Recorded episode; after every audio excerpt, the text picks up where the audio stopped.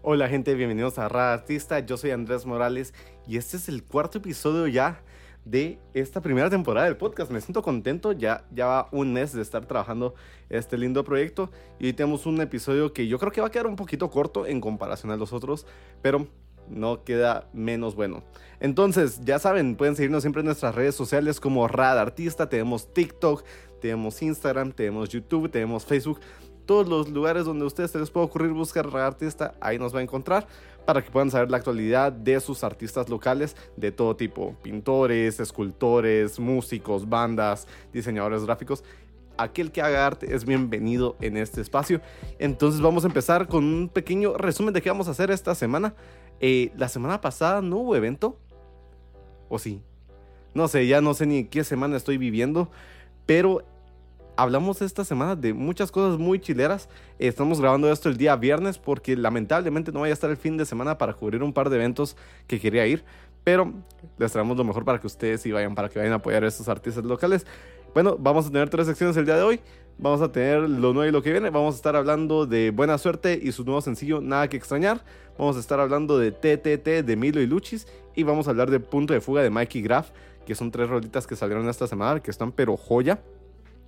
Eh, no vamos a tener huevo Kinder porque pues ya les dije cómo está la casa, que cuesta conseguir invitados por temas de agenda, pero esperemos que este mes que viene, con las sorpresas que les traigo, tengamos muchas invitadas muy geniales, muy pilas, muy cools. Eh, vamos a tener después el Purrum, vamos a estar hablando de dos eventos, que es Super Cumbia Tequilera de Barbarroja Records y Jungle Burger. Y vamos a tener uno por Corazones Incendiados, que es un evento de punk que les va a caer, pero joya para que empecemos a conocer este otro rubro de arte. Y en el Insider vamos a estar hablando de un proyecto nuevo, un proyecto que lo acabo de escuchar. Tengo tal vez una hora de haberlo terminado de escuchar y de calificar. Y la verdad es que me encantó. Es de mis proyectos favoritos de lo que va el año. Yo sé que van dos meses, pero que empiece con tanta fuerza el año pone la barra bastante alta para los demás proyectos. Y al final les tengo como un anuncio muy importante. Entonces, porfa, quédense hasta el final del episodio para saber de qué estamos hablando, ¿ok? Entonces empezamos. Eh, esta semana en lo nuevo que viene vamos a hablar primero de buena suerte, nada que extrañar. Eh, este aporte me lo hizo llegar Barbarroja Records eh, a través de, de Go y agradezco mucho que me estén haciendo llegar los aportes. no me doy abasto para enterarme de todo lo que pasa. Imagínense yo que estoy buscando constantemente música nueva y artistas locales para poder hablar de ellos. Me cuesta, no me imagino para la gente que los tiene que descubrir por su cuenta sin tener que buscarlos. Entonces, la verdad es que este es una rolita que me llegó mucho, me recordó mucho a los tiempos en que yo escuchaba punk, dígase grupos como Panda, ah, me gusta mucho el ska, yo disfruto mucho escuchar ska, entonces para mí una gran banda guatemalteca es, eh, ¿cómo se llaman? los Tomatoes, eh, The Killer Tomatoes. Eh, estoy muy perdido, qué lástima. Mientras estaba editando el video, me di cuenta que el vocalista de Buena Suerte es el mismo que era vocalista de The Killer Tomatoes. Jiji. Es que es una banda que ya no está junta y mi sueño es volverlos a juntar, pero eh, la verdad es que las vibras que transmitía eh, es, esta canción me, me gustaron mucho porque disfruto mucho el punk. A mí me gusta mucho este tipo de música y me da gusto ver que hay bandas que siguen renovando la escena y que siguen haciendo este tipo de música. Entonces los animamos a que sigan. Eh, si hay algún evento de ellos, con todo el gusto vamos a asistir. De hecho, ya me extendió la invitación Wichogo a ir a los eventos cuando ellos los armen. Y la verdad es que me, hace ilusión porque a mí me gusta meterme al mosh pit. Me gusta mucho irme a meter a, este tipo de eventos porque la, gente es súper alegre y uno se la pasa diferente. Eh, luego tenemos eh, la nueva canción de Milo y Luchis, que es TTT. Entonces, eh, me gustó mucho la canción. Yo sé como que triple T, no, no, no es Tini. Pero la canción está muy buena. Tiene unas vibras de dancehall, RB, tiene unas vibras así como bien, sabrosas. Y la producción que le ponen estos dos y las ganas que le ponen a la hora de la ejecución es bárbaro. Eh, la verdad es que me, gustó mucho.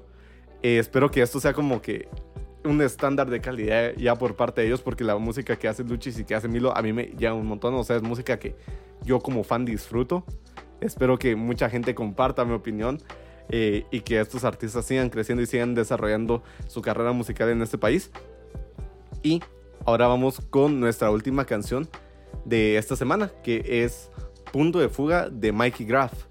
Eh, la verdad es que Mikey Graff también eh, tuve la fortuna de conocerla en persona el día sábado, que fueron los eventos del Club de los Corazones Rotos y de Canta y No Llores. Estaba de hecho en los dos eventos, igual que yo. Estaba saltando de uno a otro. Pero eh, ella es una persona súper genial, o sea, es súper amable con uno. La, la, verdad es que eh, me gusta mucho la, energía que transmite, que es como una vibra muy diferente a cuando ella está en stage, eh, está en, su, en su trip de, de la música que está haciendo porque la música que ella hace es como con mucha fuerza, como un mensaje bastante fuerte, mucha crítica social y me gusta, me gusta porque al final todos encontramos una forma de hacer arte. El arte es un retrato de la realidad que vivimos.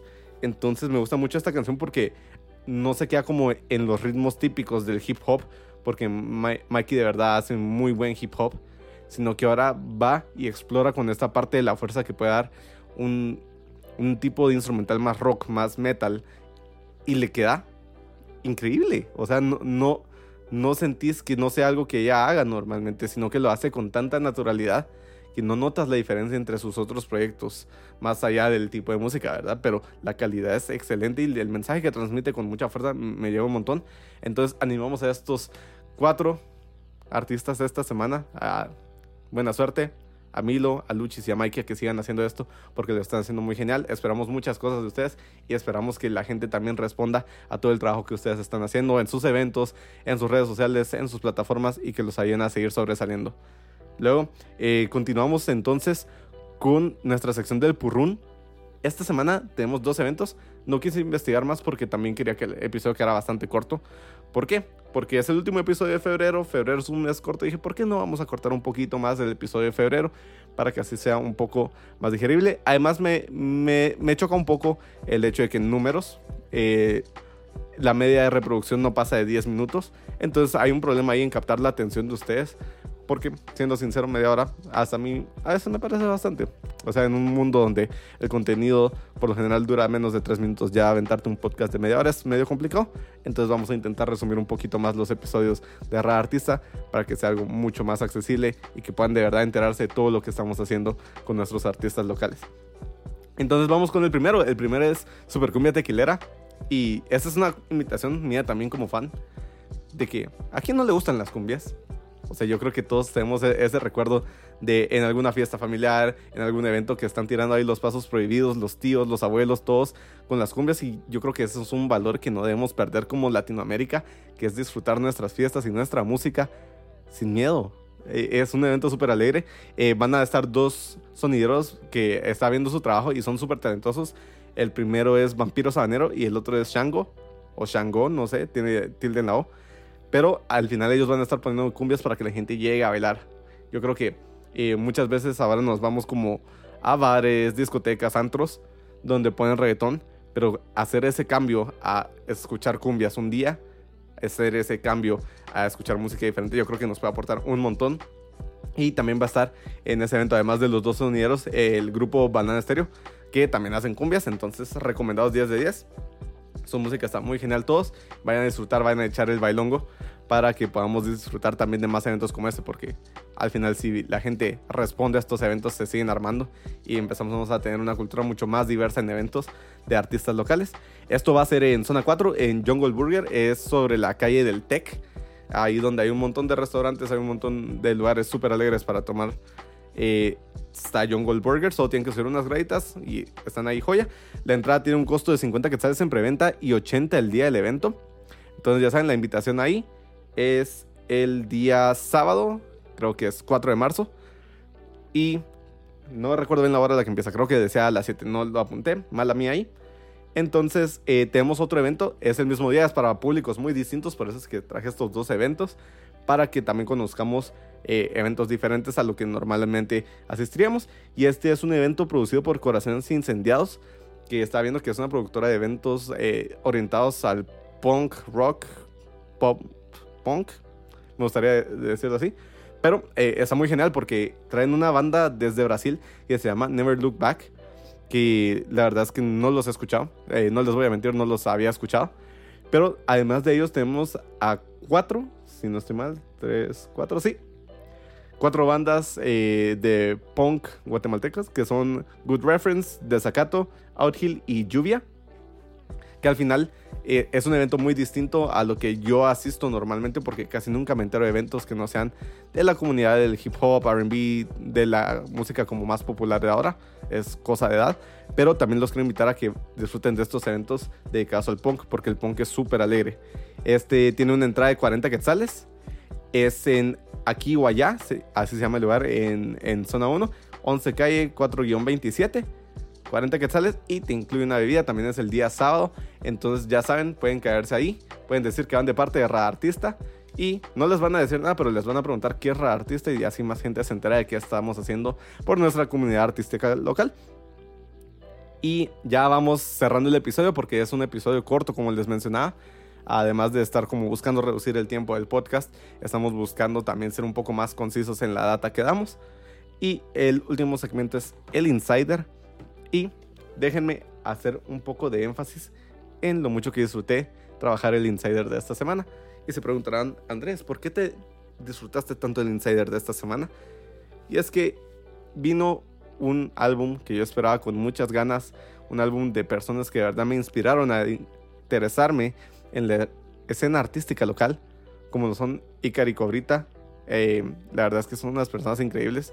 Son personas que todavía casaqueamos, todavía estamos ahí platicando, estamos hablando de qué están haciendo constantemente. Eh, siempre como esa vía de retroalimentación para los proyectos musicales que llevé también.